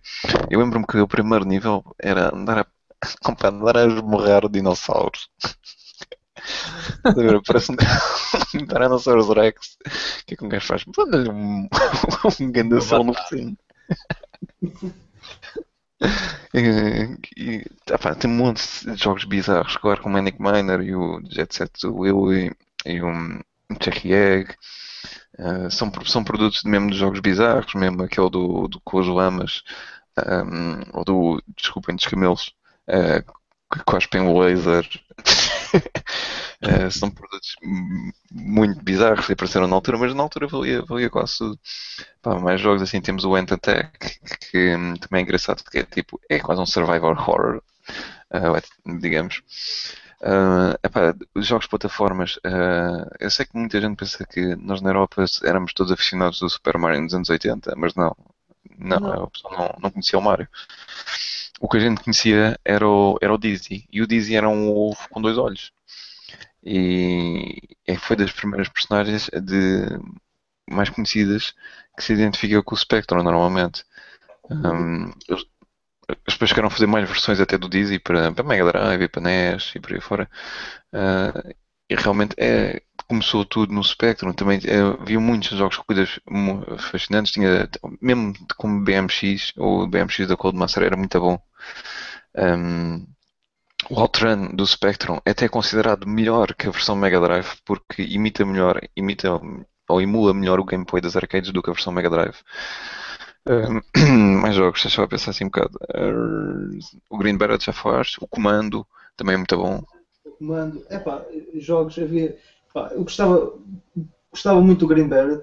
Uh, dos Dizzy também, também joguei alguns, uh, acho que só acabei um na, na altura ou o que é que foi. Lembro-me do Flash que, que era engraçado.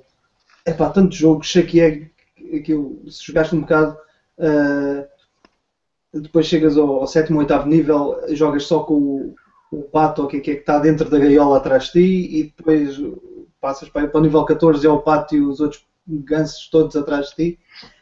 Opa, tanto, uh, Rick Dangerous, que na altura gostava bastante do, do uhum. Rick, já tinha uma competente também lá, de exploração e, e, ter que pensar um, um bocadinho para. Além de extremamente difícil, que o jogo era, era muito difícil.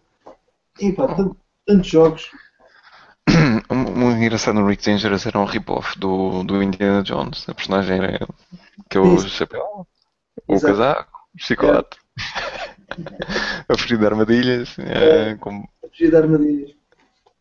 E, foi uma das influências mais tarde até para, para Tomb Raider. Eu, não, eu espero não estar a dizer nenhuma coisa bizarra, mas eu tô, tenho a ideia que o pessoal que fez o, o Rick Dangerous, parte da equipa, foi depois quem fez o Tomb Raider e a intenção deles no início era fazer o Rick Dangerous em 3D. Uh, ah, mas depois resolveram, claro, uh, pôr uma, uma personagem feminina porque, e esta é, é uma das razões, porque eles estavam com um bocado de medo como o Rick Dangerous é, é tão parecido com Indiana Jones que o Lucas uh, Arts não ia achar muita piada. Por isso é que mudaram para, para uma mulher. Foi uma das razões, não foi só, não foi a única, mas foi uma das razões que os inspirou a mudar. Um, deixa eu ver, assim, assim mais jogos. É pá, como havia tanta coisa. Epá, tinha o Street Hustle. Sim, sim. O Back to School. O Back to School. Back to School deve ter sido para aí o antecedente do Canem. Como é que é? Canem Edit uh, da PS2. Ah, o... Bully, não é? O Canis Canem Edit. Canem Edit, sim. O, que era o Back sim. to School. E antes havia, era o School Days. Sim, sim, sim. Antes. Uh, tanta coisa. De, o, curiosamente, epá, esqueço-me do, do o Bionic Commando, que eu gostava bastante também. Sim, sim, sim. E uns anos mais, atrás, mais tarde depois comprei o Bionic Commando para, para a PS3 e não achei piada nenhuma aqui. Já compraste a nova versão, não é? Não compraste a original. Do... Foi aqui há uns tempos atrás, com... olha o Bionic Command para a PS3. Na altura gostava disto. Comprei, epá, desilusão, já é aquele 3D. Então. Não, não gostei. Não gostei mesmo nada. Assim, e agora que falas eh, sobre os jogos de arcade, havia bastantes reedições de jogos de arcade no Spectrum que eram, que eram boas. Uh, já, tinha, já foi aqui do Outrun, Geyser, uh, ou contra, como preferirem. O comando também, o Ikari Warriors também era bacana. Ikari Warriors, muito bom, sim. Lembro. É, muitas horas a jogar, a jogar estes, estes tipos de jogos. Não? É? Então o Operation Wolf. O Operation Wolf, muito bacana também.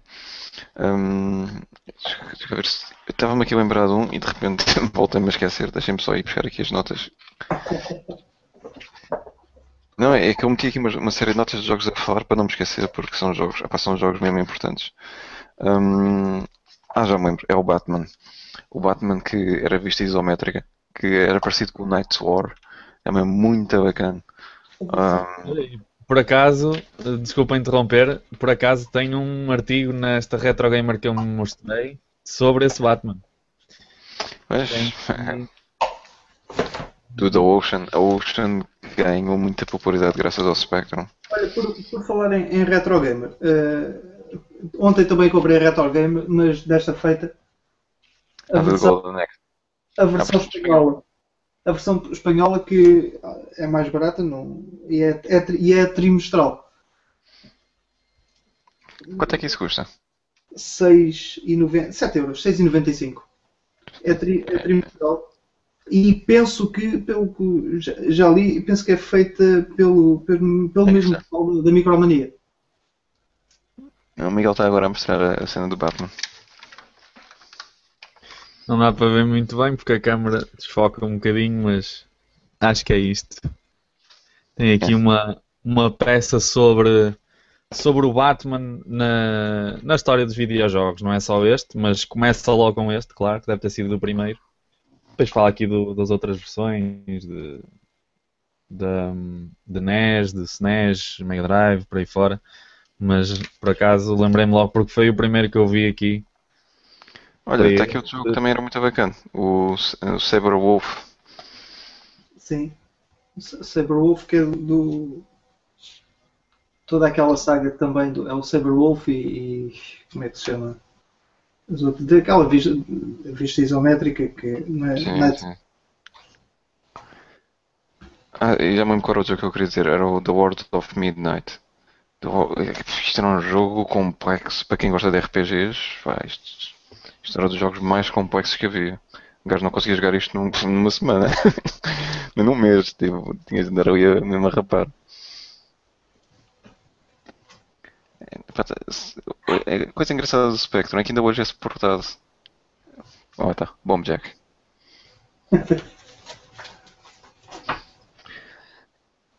E depois como é, é, o pessoal juntava-se tanto à volta do Spectrum que aquilo teve um suporte brutal, não é? Teve mais de 10 mil jogos, na boa. Uh, por isso, ah, era, às vezes era, era engraçado falar com um colega de tipo para trocar jogos, porque quase toda a gente tinha. Era, era comum encontrarmos os mesmos jogos, mas de repente aparecia um que nunca ninguém tinha jogado, nunca tinha ninguém ouvido falar. E, e mesmo livros que havia à venda na altura, como por exemplo uh, fazer jogos para o Spectrum, três jogos fascinantes para o teu Spectrum. E depois aquilo era só inserir linha de código, chegava-se a casa, copiava-se o que estava no, no caderno, eh, digitava-se no, no Spectrum e depois no fim não corria. o código estava errado. Porque... Ou então corria e era uma grande porcaria.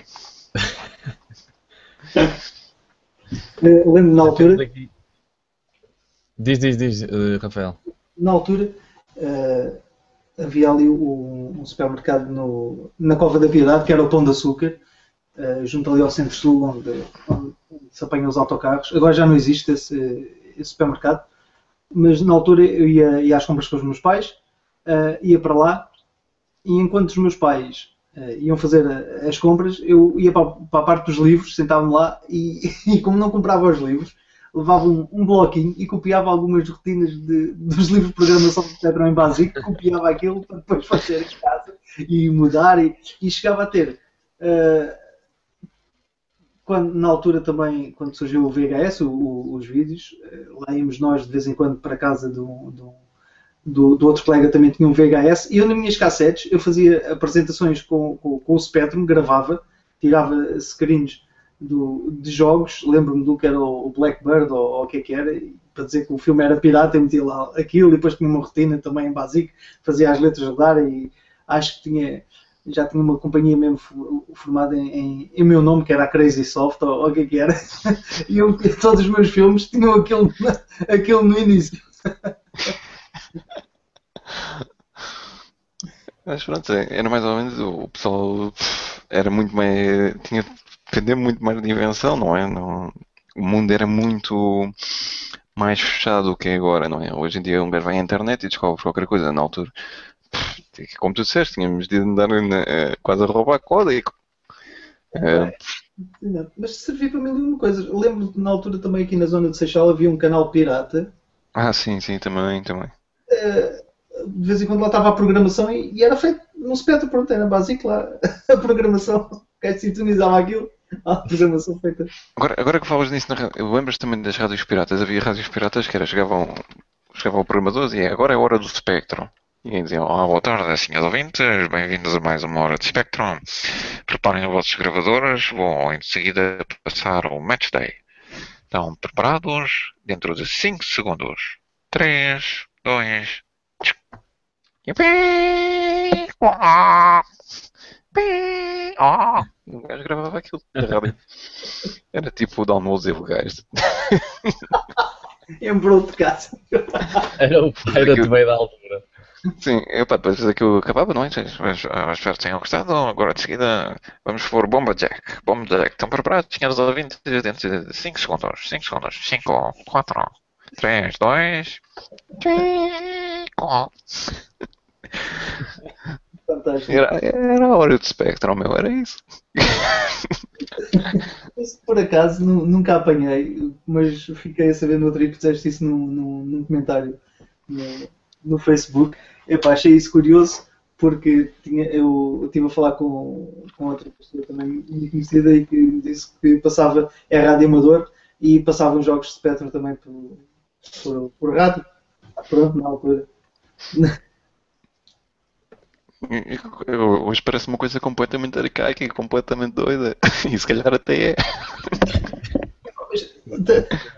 É, mas quem ouve, quem ouve falar, quem nos ouve falar nisto com, com este entusiasmo e, e as coisas que se faziam, mas o pessoal atualmente deve estar, mas estes gajos meus, estes velhos do caralho, estes gajos são malucos. mas isto acontecia, mas estes gajos vieram de onde? Onde é que deixaram a nave? Não houve sempre internet, não, não houve sempre PS3, alguma coisa assim. É pá, é curioso que assistimos a tudo isto, o, o aparecer do, do, do VHS, de, das televisões a cores. Estamos a acompanhar, somos privilegiados, acho que somos privilegiados mesmo por causa disso. Estamos a acompanhar todo, todo este crescimento e todo, todo este evoluir. Sim, é pá. Podemos falar de uma coisa tão básica como isto. A divisão, quando nós crescemos, havia dois canais, supostamente, não é? Mas o canal 2 estava sempre fora. Atenção, falha técnica. que era o mais comum. E depois punham patos no... Patos a nadar no arco do Campo Grande. Era só isso. E o gajo andava para o canal. Tiveste agora um flashback. Lembro de uma coisa. Uh, na altura fiquei contente, uh, mas não tem piada nenhuma. Mas quando, quando faleceu o, o acidente de avião. O Sacarneiro. Sá Carneiro, exatamente. Quando, quando faleceu o Sá Carneiro, epá, a emissão uh, entrou de luto também. Mas passaram tantos desenhos animados, ou seja, a emissão da outra, mas não desenhos animados, lembro do Bush e do que passava e eu todo. Epá, o gajo fogo, devia morrer um gajo destes todos os dias assim. é tão mal. É pá, isto é a dizer. O gajo, que era desenhos animados, não é? É puto que era desenhos animados. Pá, morreu, pá, olha, então. Coitadinho, que lá saber. Coitado. Peraí, mas é o Bugs Bunny. O Bugs Bunny. As ode... o Vasco Granja. Sim. Vasco... Olá, amiguinhos. Olá, amiguinhos. Temos agora mais um desenho animado da Bielorrússia. é uma cena totalmente atroz e o gajo. Tex Avery, passa o Bugs Bunny, passa a Pantera. E agora, epá, depois vinha o Bonieco, ou sei lá o que era aquilo, são os bonecos todos mongas e eu, ok. E pronto. E pronto, era assim a nossa vida. Mas realmente tu tocaste num ponto engraçado que é nós vivemos, apanhamos o mundo analógico, não é? Depois eh, salta assim para o digital do Spectrum, depois vimos a evolução toda, depois vimos as consolas que já nem era preciso cassetes para fazer loading, tipo, fiquei fascinado a primeira vez que vi uma Mega Drive, tipo aquilo, o gajo clicava e entrava logo. O gajo, uau, sério. Foi assim tipo. Tem que esperar 5 minutos. Sim, e pá, depois as primeiras cenas em 3D, é, eu 3D já vi né, no tempo da Mega Drive, da Super Nintendo, já se via umas coisinhas, mesmo no Amiga via-se umas coisinhas, mas não era nada assim de fascinante. Mas depois quando se viu realmente a mudança para a Playstation, depois para, para a Saturn, depois Playstation 2 e por aí fora, Xbox 360, blá, blá, blá, até, até hoje, nós vivemos isto desde o início, portanto nós conseguimos ver mais ou menos o espectro. Uh, que isto criou a evolução que é fascinante, não é? É mesmo fascinante porque as coisas mudaram de uma forma tão rápida. Pá, 30 anos, às vezes não, parece que há muito tempo, não era quase sempre nenhum. E, no entanto, pá, dois anos e três anos de indústria, é... as coisas mudam, não? De dois, três anos, sei lá, entre estar a Mega Drive e a Super Nintendo no topo, e três anos depois está, está a PlayStation, com, coisas completamente diferentes. E três anos depois está, está, está a Dreamcast e está, está a PlayStation 2 em alta, com, com coisas completamente diferentes. É verdade. É curioso que eu nunca passei pela. Fa... Eu, passei da fase Spectrum, Commodore Amiga, que não tive nenhum na, na altura, jogava em casa de um, de um amigo meu. Uh, lembro que aquilo era caríssimo, e só o pessoal mais endinheirado é que tinha um. E, pois. E 500 e, e que um mega de memória para. Um mega não, os outros 512 e 12k de memória para aquilo era um balúrdio, é pá, mas permitia logo outras potencialidades àquilo. E aquilo era um sistema extremamente caro, lembro que jogava só na, na casa do, do amigo meu, mas a minha passagem depois foi, não tive contacto Mega Drive, Saturn, tive contacto pronto, mas não, não, não, não joguei praticamente, só agora quando comecei a entrar mais nesta onda do retro gaming e falar de colecionismo, é que tomei mais contacto com isso, passei depois logo para PlayStation 2 na altura estava a tirar um curso no, no Porto e comprei uma curso era 3 meses, pronto. Acho que o primeiro jogo que comprei até foi o, o Tekken 2, na altura foi em 90 e, 97. Portanto que a, essa, a parte das consolas, NES, uh, Mega Drives, não, não acompanhei. Nem tive falar contacto. temos aqui um último, um último comentário deixado pelo, pelo Zeppelin PT que deve ter deixado quando nós estávamos a falar de, dos títulos que, que vocês gostavam mais. Ele deixou aqui alguns também, disse o Ghouls and Ghosts, o Game Over, o New Zealand Story, o Chase E o Chase HQ era muito bom também. O Predator 2. Era lixado como caraças. O Batman que vocês falaram uh, o Ikari Warriors, uh, entre outros. Foram alguns dos jogos que ele jogou, vezes e vezes sem conta, e eram tão bons na altura. Sim, são tudo, tudo nomes fa familiares. Isso. O Batman eu gostava, gostava daquela, acho que era da Ocean, não é? Eh, era da Ocean. Side, side scroll, tava, tinha gráficos muito bons. Gostava, Sim, gostava. visão isométrica muito boa. Não, não, não era esse. Foi não, o outro. O outro, outro que que aparecia umas telazinhas, umas em cima das outras, ou ainda foi o outro? Sim, sim exatamente. tantos. Era, era esse. Tinha, tinha uns gráficos uh, muito bons. Sabes o que é que devemos fazer depois um dia, Miguel? É fazer aqui um também sobre o Commodore Amiga, que é uma coisa mais parecida com vocês que estão mais dentro da Mega Drive e Super Nintendo. Que, hum, claro e outro do, do Atari ST, porque são, já são coisas mais, mais recentes. E realmente aquilo era uma bomba, o Commodore Amiga. Uh, não vamos esticar assim muito, mas por exemplo, os, os efeitos especiais do Exterminador Implacável 2 foram feitos todos num Commodore Amiga. Ou, ou vários Commodores Amigas na altura. Portanto, era um computador mesmo assim de, de topo. Tinha uma arquitetura diferente de um PC, mesmo muito diferente, mesmo muito à frente. Fiquei prometido, fiquei. É, nós, nós gostamos sempre de explorar esses, mesmo que não conhecemos, conheçamos muito, uh, nem tínhamos muito contacto com essas coisas, são sempre pedaços de história de, dos videojogos que são sempre interessantes de, de reviver e de aprender mais algumas coisas. Por isso, tá, fica prometido. Uh, também vou tentar jogar algumas coisas do, do Amiga. Uh, alguns eu já conheço, não é? como tu disseste, alguns têm uh, portes para, para outras consolas mais conhecidas. Sim, Portanto, tipo Flashback, uh, sei lá. Shadow of the Beast. Shadow of the Beast tinha um, um, um 3D.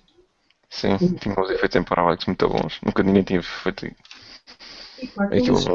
37 movimentos só, só numa imagem daquele fundo. Uh, hum. Espetacular. Pronto, há assim mais alguma coisa que vocês queiram acrescentar ao não, tema? Não. Acho que já falámos muito, já nos rimos muito, sabe? Conta de.